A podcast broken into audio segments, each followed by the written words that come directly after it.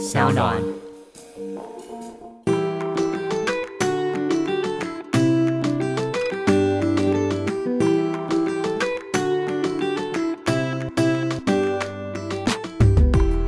欢迎回到 Ivy 爱公威，今天呢邀请到的是健身狂人、健身美女 Candice。Hello，大家好，嗨，你是什么时候开始爱上健身的、啊？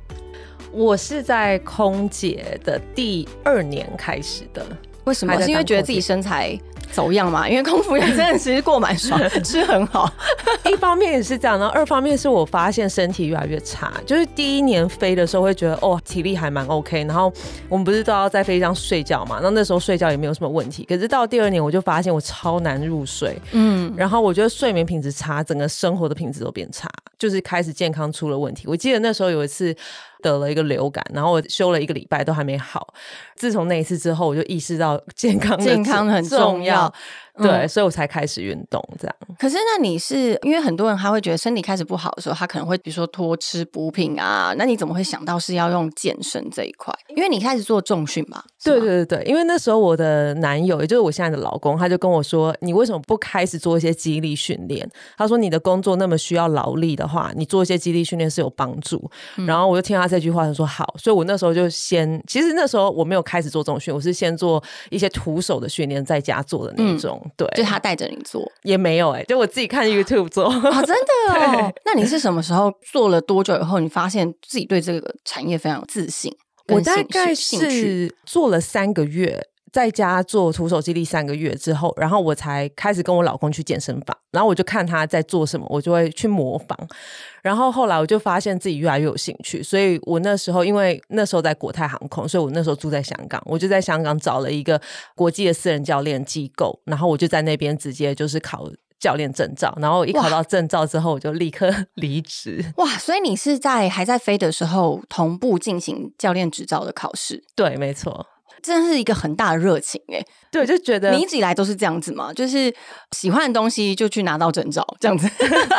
我觉得我一直以来都是那种想做的事情，我就会去做，然后试试看。如果哎可以了，我就会朝下一个目标去前进，这样子。所以包括当初你在考空服员的时候，也是那时候也是你自己的人生目标吗？嗯、那个时候比较像是试试看，因为我那时候。一开始出社会是在科技产业，就是我那个科技产业是在做软板的，然后总之我软板是软板就是手机的触碰荧幕里面都需要一些软板去帮助连接一些有的没的东西。哦、OK，好 跳过。对，大家应该没有兴趣。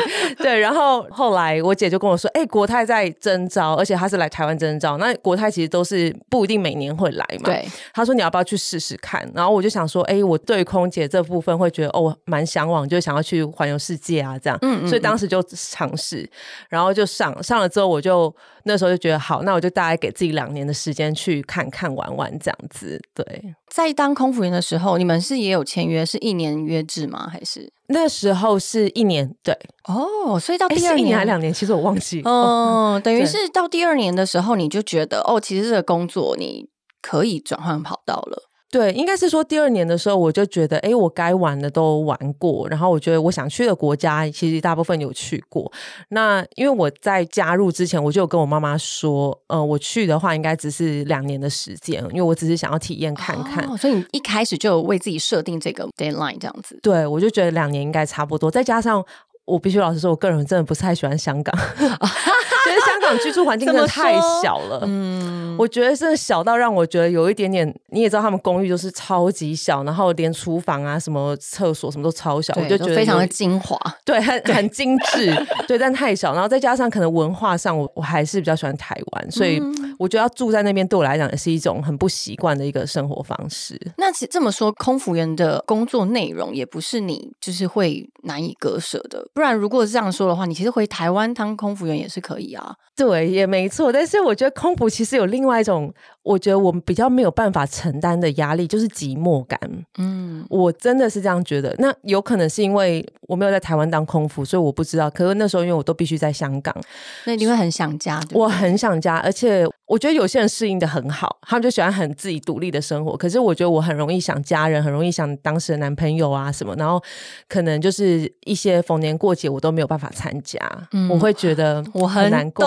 你应该很了解吧？我就算在台湾，然后过年的时候要飞，我都只能是一把鼻涕一把眼泪，对然后都觉得我真的是这世界上最孤单的人，真的全世界都抛弃我，然后我只要面对的就是我不认识的客人，为什么我不能跟家人一起过年？没错我完。全就是这种心情。更何况你那时候在异地，对不对？对，更何况我那时候在香港，不是说我一落地我人就在台湾。嗯嗯，对，完全我听我之前空服员的朋友啊，他之前也是在香港做空服员，他说他完完全全都是因为想家，所以回来台湾。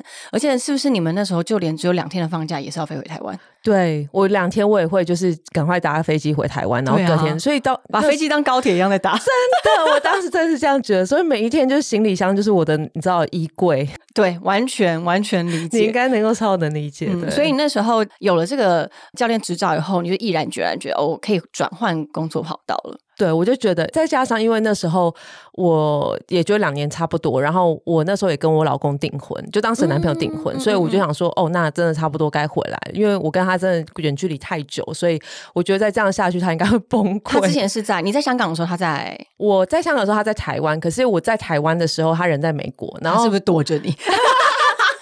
这个这个很明显了吧？有一点没有啦哦，是啊，所以你们中间远距多少时间？大概五年的时间，五年，对啊，超级久。你好厉害哦！所以我真的觉得很孤单。你还说你是一个无法承受孤单的人，你根本就是一个很能够承受孤单的人呐、五年的工作上孤单，加上感情上也没有另外一半在身边陪伴，你是怎么度过的？就是家人，说真的，所以这就是为什么我可能几天的放假，我就会也要跟家人。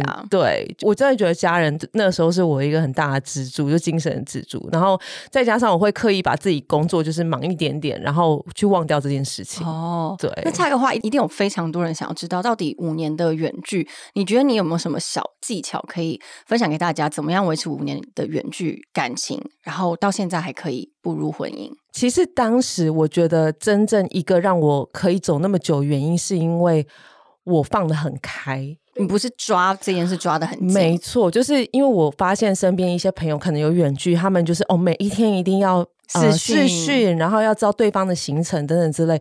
我们那时候真的不夸张，我们那时候可能一个礼拜才视讯一次，然后其他时间都是用可能简讯的方式。嗯嗯嗯，对，然后我觉得那样的好处是，当你放得开的时候，你会觉得你的生活是很自由的。因为说真的啦，啊大家还年轻，你到底会不会步入婚姻？我当时的想法是，我们会在一起。就算你今天人在哪里，我们都还是会在一起。可是我们今天如果不会在一起，就算你今天住我家旁边，对，我们还是不会在一起。没错，对，所以我的想法就是就是放得很开，所以当时我们可以走那么久，原因我觉得也是因为我们彼此都没有感觉到一种压力，给对方的压力。嗯，对，反而呃，你越是稀松平常看待这件事情，对这个感情可以越长久，这样子。对，嗯说实在，我当时就从这样子的心态去面对，因为其实说实在，空服员的身份是最容易一放假就开个票飞到男朋友身边，哦，对，是不是？你有做过这种事吗？曾经，但那还有就是太累了。误事，怎么来了？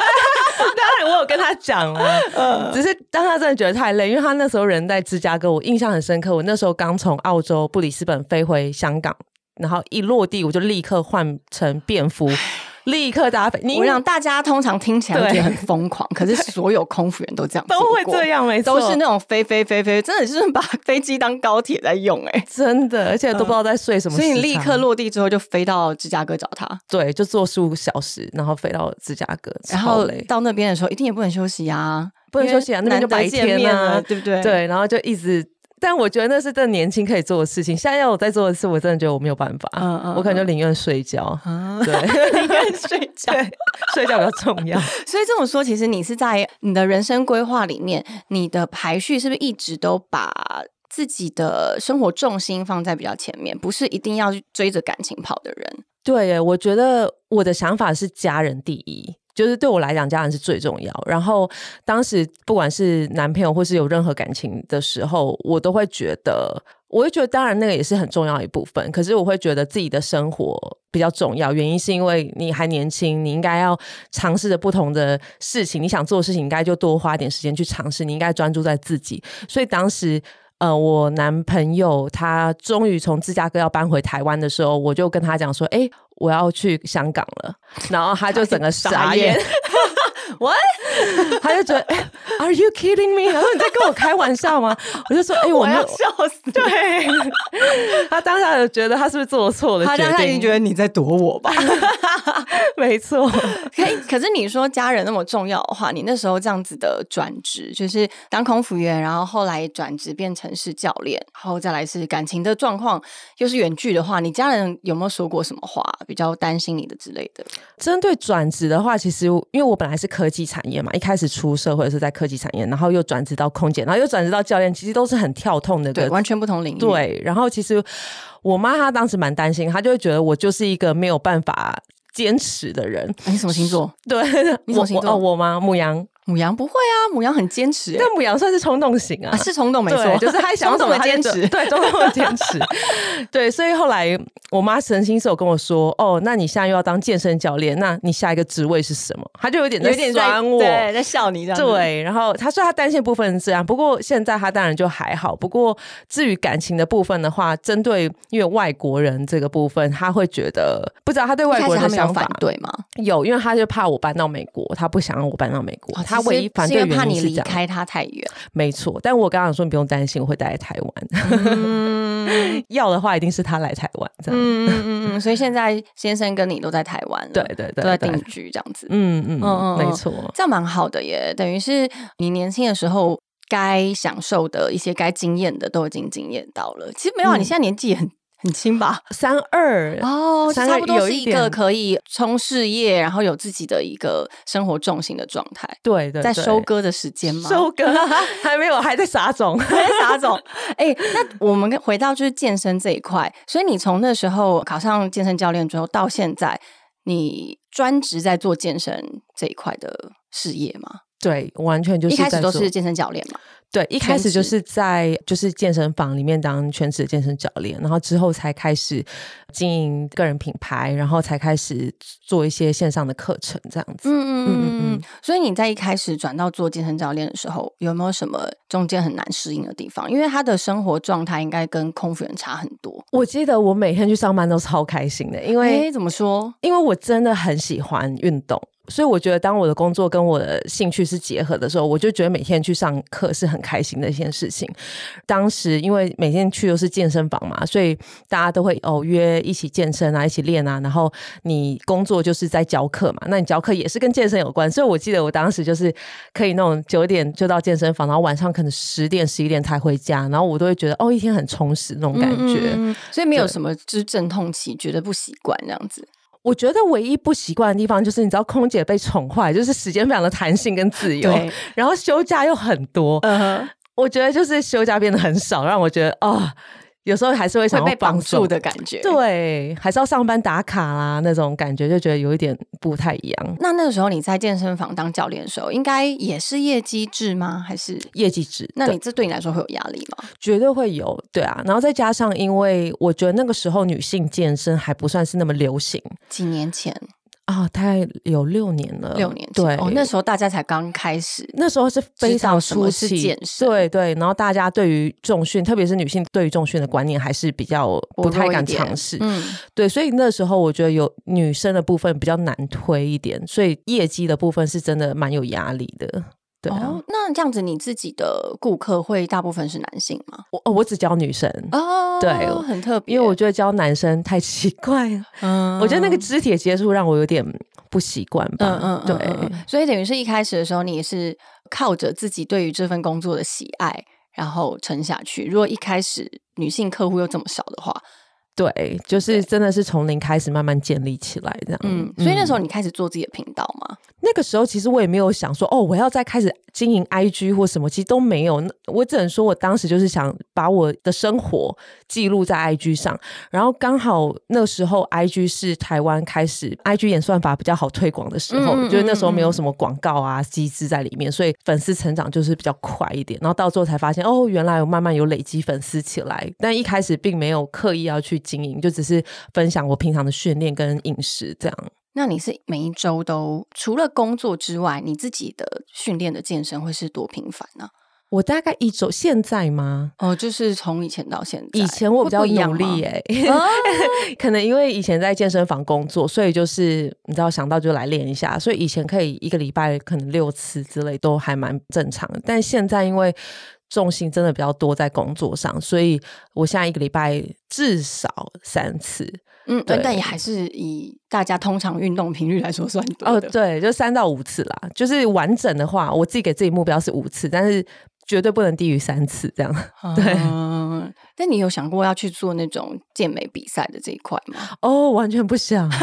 为什天哪，那个太累了，那个真的压力超大，嗯而且我觉得那个，当然有些人他的目标不一样，他们是就是很喜欢这个，这个我觉得是它是完全不一样的路，对不对？那个投入的 level 是完全不一样，而且那压力非常大，是因为你到最后的减脂期，其实很多人是没有月经的，因为体脂太低了对。然后我觉得其实对我来讲这是伤身。是，对，然后再加上我个人觉得，就是健美这个东西，因为是很主观的东西啊，他们就是评审喜欢你的话，他就投你一票。我就觉得，我个人是喜欢走公平制度，你懂我意思啊？啊就是哦，游戏就是应该哦，篮球就是这样打，你就是犯错，你犯规了，就是要有规则，要有规则。可是我觉得健美这个就是好主观，是。所以我就觉得对我来讲是一种，我好像我没有办法去不确定我可不可以达到这个目标。它是一个很不稳定的一个成就，这样子。对，应该不是说不稳定，就我觉得对于我的个性来讲，我、嗯我觉得我不适合，而且我也觉得我没有办法坚持到最后。嗯，会不会也是这么说？你觉得其实运动这件事情本来就是个人的喜好，然后练的好不好也是自己觉得好不好，就是这件事只有你自己知道，然后不需要透过别人或是别人的外在的嗯审美观，然后来评断你这个人到底是不是有用心在健身这一块。对，我觉得我现在心境也转换蛮多。一开始健身，其实我觉得每个女生八九成都是为了想要减脂啊、暧昧，我觉得这是很正常，这也是我一开始想要健身的原因嘛。可是我觉得我近期，特别是近两三年，我的心态慢慢改变，我觉得对我来讲就是一种维持健康的一个习惯。嗯，那我发现，当我改了这个心态之后呢，我反而对运动这件事情是更自然而然会去做，而不会是觉得哦被逼迫，被逼迫，或者是哦有罪恶感，所以我去运动。对，所以我觉得心境的转换其实也帮助我在维持运动的习惯有很大的一个帮助。对啊，嗯嗯，因为很多人他都会觉得说，哦我是为了要达到可能减多少脂的目标，所以他必须要逼着自己去做，可是到最后反而反弹会很大哎、对我常常跟大家讲说，最厉害的人并不是在短期间内瘦多少公斤的人，我觉得最厉害的人是在维持两三年都还是可以维持一个精实体态的人，就是过了两两年三年都还是可以维持精实体态的人。我觉得这才是毅力才是最难的一件事。，对，因为我觉得如果你运动就只是因为短期的一个目标的话，其实你很容易就像你刚刚说会造成反弹。可是如果你今天把运动就当做哦我一个维持健康的方式，其实你自然而然你会看到体态的改变。嗯嗯嗯，哎、我觉得说实在，尤其是在美食这么多的台湾。你很难，因为你吃到好吃的东西太容易了，务必随手一叫，十分钟就到了。你很难就是面对这么多好吃的那个诱惑下，然后你要克制自己的饮食，然后你还要起身去运动。你自己没错有这样子的困扰吗？你爱吃吗？我超爱，我超爱吃，我到现在都还是很爱吃。就是如果有在发我 IG 的话，大家都知道我超爱吃巧克力，我每一天一定要吃巧克力，巧克力不会是健身的大忌吗？所以我吃就是好一点的巧克力，啊 当然还是热量也是不少啦。但是我觉得现在就是对我来讲，我就不太会去追求数字，就是体重啊、体脂，我觉得就对我来讲就是其次。我觉得我现在的比较向往的生活方式就是，OK，我有运动，我维持健康，你知道，就是我还是有百分之可能五六十我都尽量吃健康，可是百分之三四十我可能就是有时候会想要吃一点甜食或什么，我觉得这样也是蛮蛮好的，蛮平衡的。对，所以我现在心态比较像这样，以前真的是会逼死自己啦，但现在不会以前是以前我是每一次，我还记得我当教练的时候，我三餐都一定是自己备餐，水煮餐吗？没有，我不吃水煮，这水煮太难吃了。嗯对，我就可能用一些比较不油腻的方式去煮它。但是三餐都备餐，对，所以我那时候包包超重，很所以我去上课的时候，我包包很重，是因为我里面有早中晚餐这样子。对，以前会逼到这样。嗯嗯嗯嗯，但是那个时候的自己，应该也你自己也很喜欢吧？因为你很认真在做这件事。对，现在看回去说，哎，那时候还蛮瘦的，现在是怎么回事？没有对啦，但我觉得很多时候都是因为你的心态开始比较转变了，然后你可以欣赏每一个时期不同的自己，那就是一件非常开心的事情。像我以前也是一个，我本来不是这么喜欢健身，但是我从嗯健身找到的是。原来健身真的可以让你的身形改变，然后你可以看得到变化。嗯嗯，它不是去测量协议的时候有数值那种那种科学的东西，是你真的照镜子就可以看到。没错，因为我之前很常问我教练说。哎，怎么样？怎么样？我这样身材有没有？他好像说什么不用问别人说你到底身材有没有改变，你只要问米罗就知道。我说什么是米罗？他说 mirror 啊，mirror。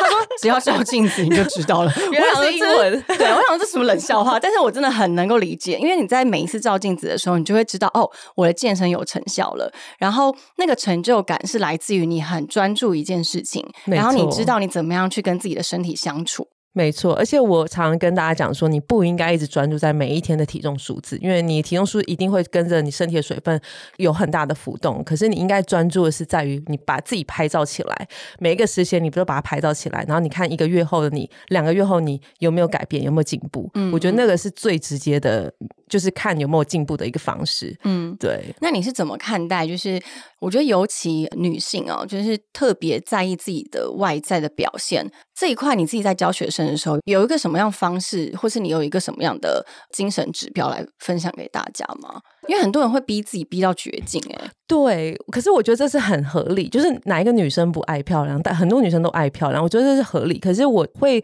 告诉他们，是你不应该去看说，哦，你自己比较别人，你是有多么的差。你应该去看的是说，OK，好，今天我想要。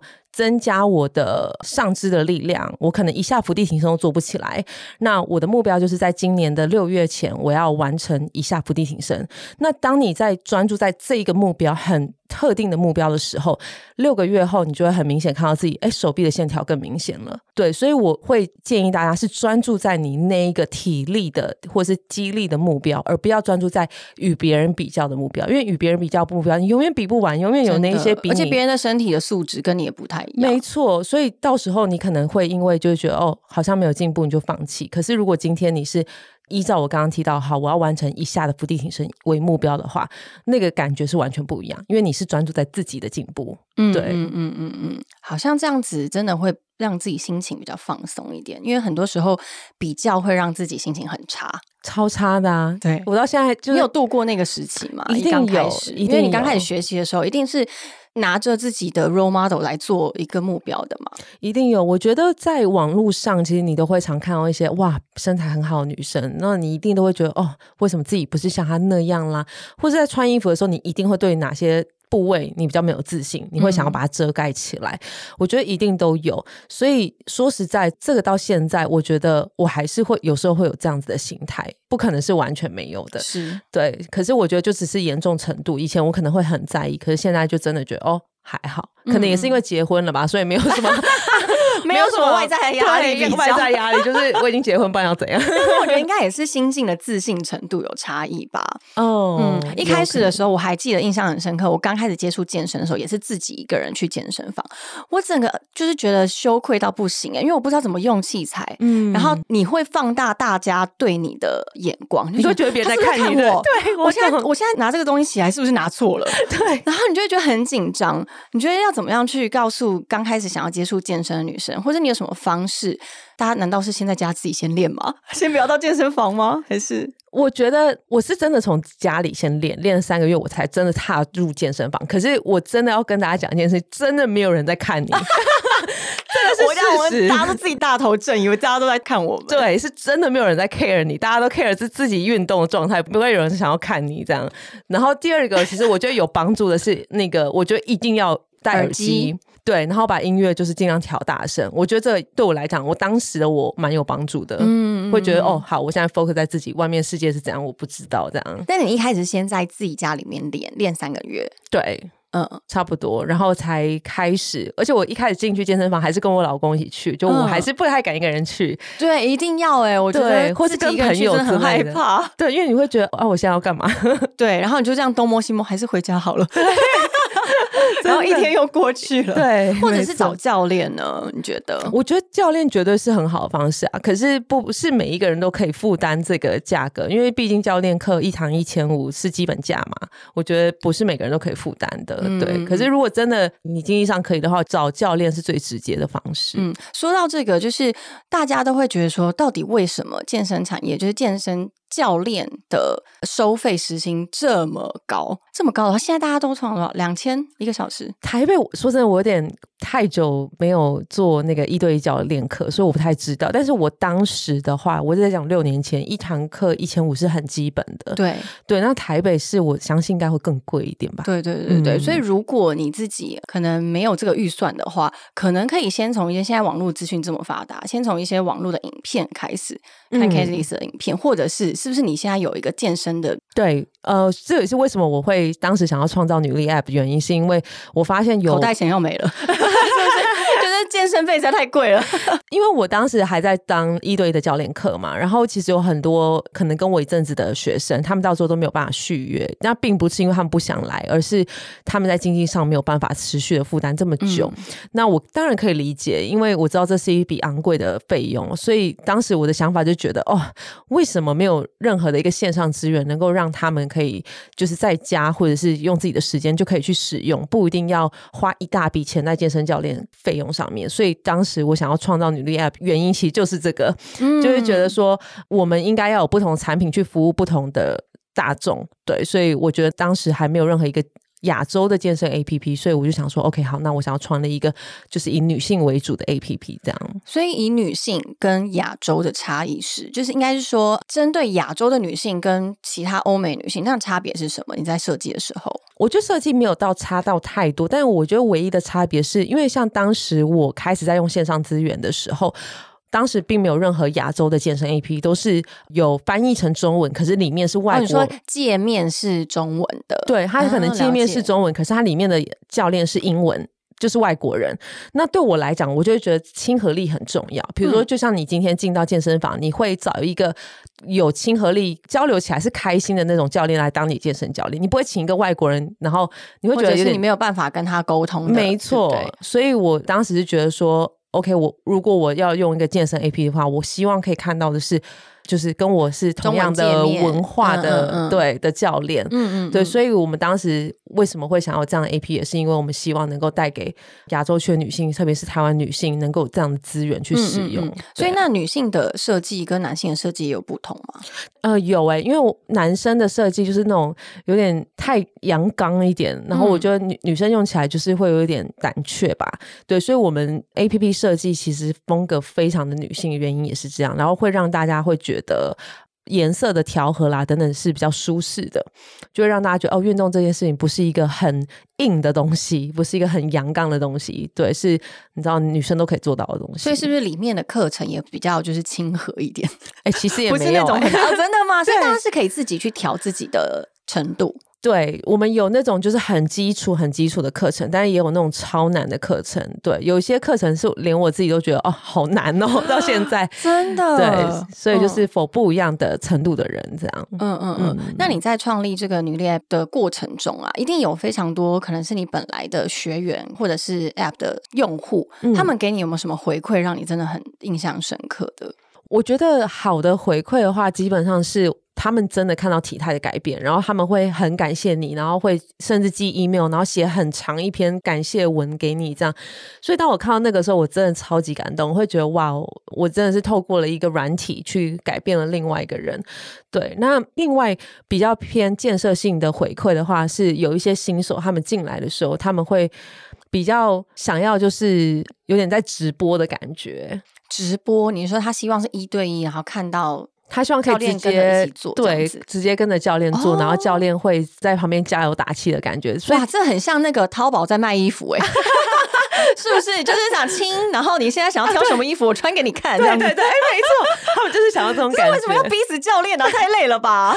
对你觉得呢？我觉得他们的说法也是很正确，就是。就像艾米，你刚刚提到说，如果你你要运动，你一定要去请一对一教练，因为你自己在家你会很难有动力。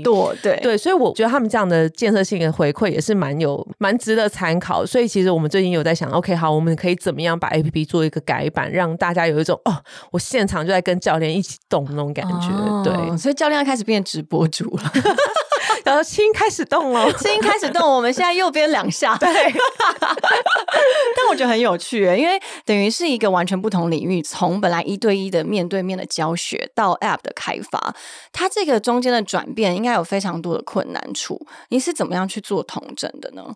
其实超困难，因为我觉得你要开发一个产品，特别是 A P P，它是有非常多技术层面的东西，所以当时我可能想要什么样的功能等等之类，我必须要把它转换成技术可以了解的语言。所以我在跟技术沟通的过程当中，其实花了很多的时间，然后也修改了很多次。所以这个 A P 从一开始开始做草稿，然后一直到最后上架，其实也花了将近一年多的时间才完成。这样，嗯嗯嗯，对我相信应该会有非常多的困难。对，就是技术嗯因为你里面是也包括一些影片吗？对，有影片，然后有一些功能让他们可以记录他们的一些训练的过程。那有包括饮食的建议这样子吗？我们并没有克制化饮食的建议，但是我们在里面有食谱，也就是说，OK，你今天可能早中晚餐你想要吃的比较健康，然后我们都是尽量那种步骤很少的食谱，因为我知道大家的时间都是很，你知道。很短，很短，不想嗯花太多时间在厨房，所以我们都会告诉你说，哦，OK，你怎么做一个健康餐啦？怎么用很简单的食材，很短的时间内完成一个健康餐之类的。嗯嗯嗯，对那你自己也是很相信，就是大家都说食物是占健身的七成以上，这样子吗？饮食应该这样讲。饮食很重要，但我不会说到七成诶、我觉得健健身也很重要，因为你你如果没有把你的肌肉量练起来，你的线条一样不会出来嘛。我觉得是相辅相成，所以我真的觉得是各无各无。对我来讲嗯嗯各五各五。所以你在饮食上面也是比较不是这么激进的那种。那有没有一些简单的技巧或者是观念，教大家在健身的时候怎么样去做饮食的调配会比较好？其实我以普遍大部分人的饮食来状况来讲的话，大部分人特别是台湾的饮食文化，的确蛋白质都吃的太少。哦，对，因为台湾的面食很多，对淀粉类非常虽然很好多吃，对，米之大国，真的是，嗯嗯嗯，所以我印象中，就是之前还在上一队的时候，大部分去观察到我当时学生的饮食状况，他们的蛋白质一天都大概只吃。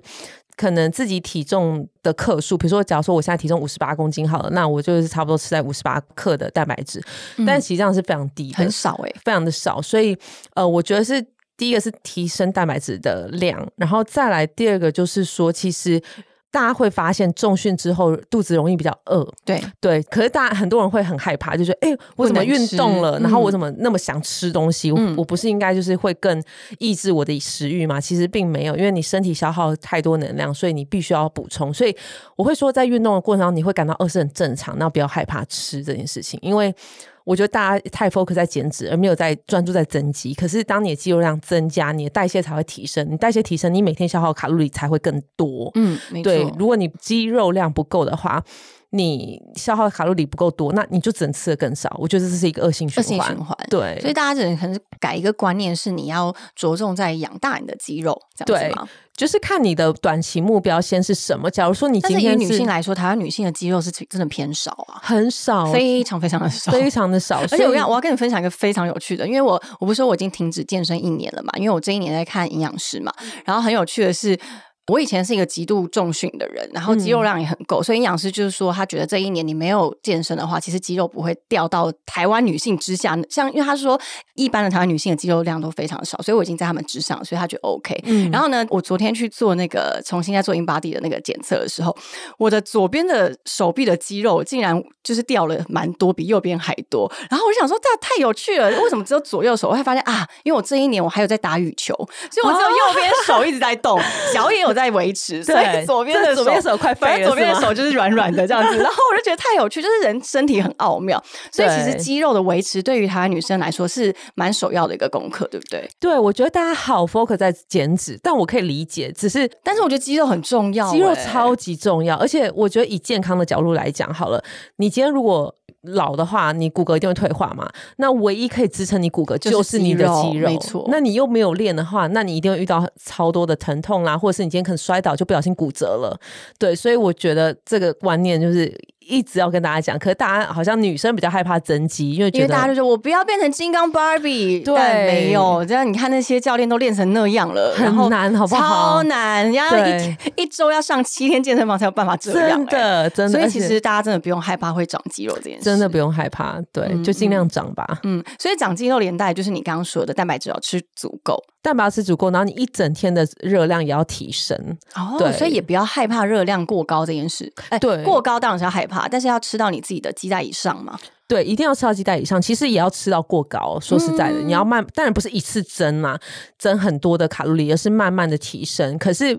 大家不要误会，并不是说哦，我今天好，我今天卡路里可以提升很多，那我就乱吃。你还是要以健康原型食物为主，原型食物对不对？对，原型食物为主。嗯，对。现在大家的这个原型食物的概念已经慢慢慢慢的变好了，我觉得这是一件好事。嗯，因为我记得我从以前开始，也是因为健身以后才开始了解食物的那个你要怎么样去选择是一件很重要的事。我就开始吃火锅的时候都不吃火锅料，然后身边很多人都会说那个超好吃，对。然后我心想说，它不就。是鱼浆，就是我会觉得它的营养素不是我需要的。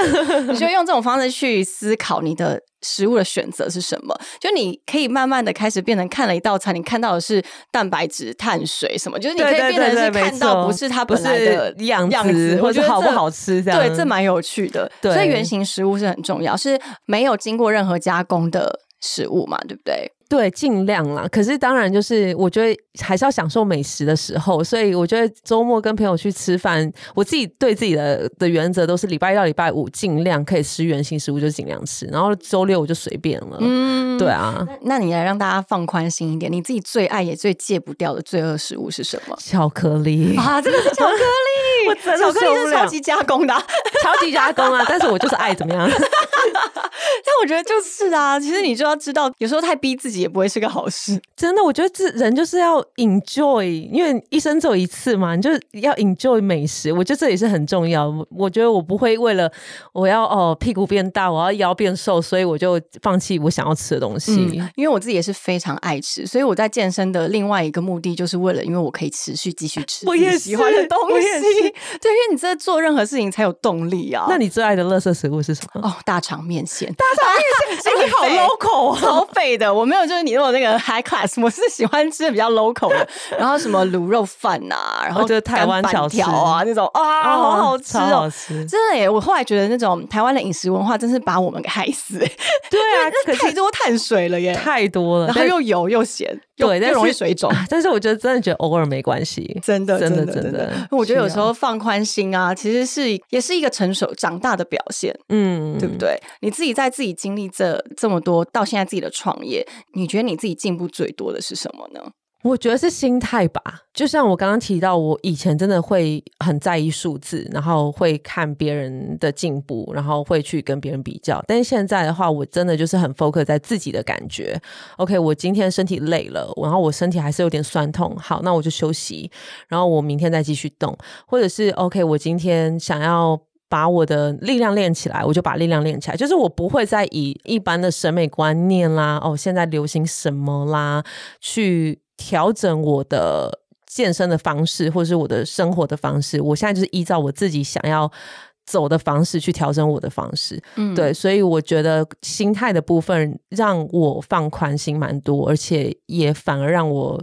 可以维持久一点，就是可以更把运动融入在我生活当中，而不是一种哦罪恶感的表现。这样，嗯嗯嗯，这个很重要哎，因为一定有非常多女孩子在健身的时候中途遇到挫折，比如说她一定会有个停滞期。嗯，那这个停滞期除了心态的改变之外，还有什么别的方式吗？那个停滞期要怎么样去度过啊？我觉得停滞期的话，基本上真的还是要去看你的运动跟你的饮食是不是出了一些问题。因为会停滞，真的代表说你可能就好像是你都用一样的方式，那当然你不会看到进步嘛。对，所以我觉得这时候你真的可以去找那些比较专业的人来给你一些建议，看你的训练量是跟饮食量是不是是走在错的方向，所以你才停滞。嗯嗯嗯。对，所以我觉得这个部分的话倒是还好，但是我觉得大部分人就是对于。停滞的部分，我觉得大家比较看的是数字、体重数字，哎，对。可是我觉得体重数字真的不是重点，我觉得重点是体态嘛。我觉得体态是比较大的变化，其实。你有没有进步？米罗就知道了。对，看米罗，看米罗，或者是 iPhone，就把它拍起来，其实对比就会知道。我是真的很希望大家不要再被数字，就是特别是体重数字被捆绑这样子。所以其实现在的女性们不只是被体态数字，可能也被年龄的数字给绑架。但是运动这件事情，就像 Candice 说的，你希望它是一个陪伴你走非常非常久的一件事，不只是你自己喜欢，是因为你感受到它对你身体的好处。没错，特别是像这次我们回美国的时候，然后我老公的奶奶家就膝盖不好，嗯，最基本的就是他从地板上站起来，他是没有办法的，所以他必须要找一些物理治疗师来增强他的肌肉，让他可以从地板站起来。然后其实当下我就意识到这件事情，我就突然想到说，我们现在台湾女生都在追求哦变瘦减脂，可是你看她就是追求一个最基本的功能，就是从地板上站起来。当时就反省自己的想法，就是觉得 OK，我现在的健身应该是要，我应该 focus 在于让我的身体可以持续的强化到我今天可能七八十岁了，我都还可以从地板上站起来。嗯，那当我这样想的时候，我会觉得健身对我来讲是很有意义的事情，而不是 OK，我今天要瘦。然后，OK，我今天要穿得下这一条裤子。OK，我今天要比这个人还美。那种你知道，永远会很容易被取代的事情。对，就是当你的视野变得比较宏观了，然后你就是对于人生的定义也比较不太一样了以后，其实，在健身这个路上，应该就不会是这么孤单，或是这么的狭隘了。没错，你就会很专注在自己，而不是一直专注在别人。很棒哎！今天这些分享呢，就是 Candice 在这几年自己对健身的路上的努力，跟自己学习到的一些成长的经验分享。大家如如果有兴趣的话呢，可以看看女练 App，因为我觉得或许你还不敢踏出到健身房，或者是想要自己先尝试了解自己身体的人呢，都可以从上面来了解自己的身体的健康状况。好了，今天谢谢 Candice，谢谢你来，希望我们下次有机会再见喽，拜拜，拜拜。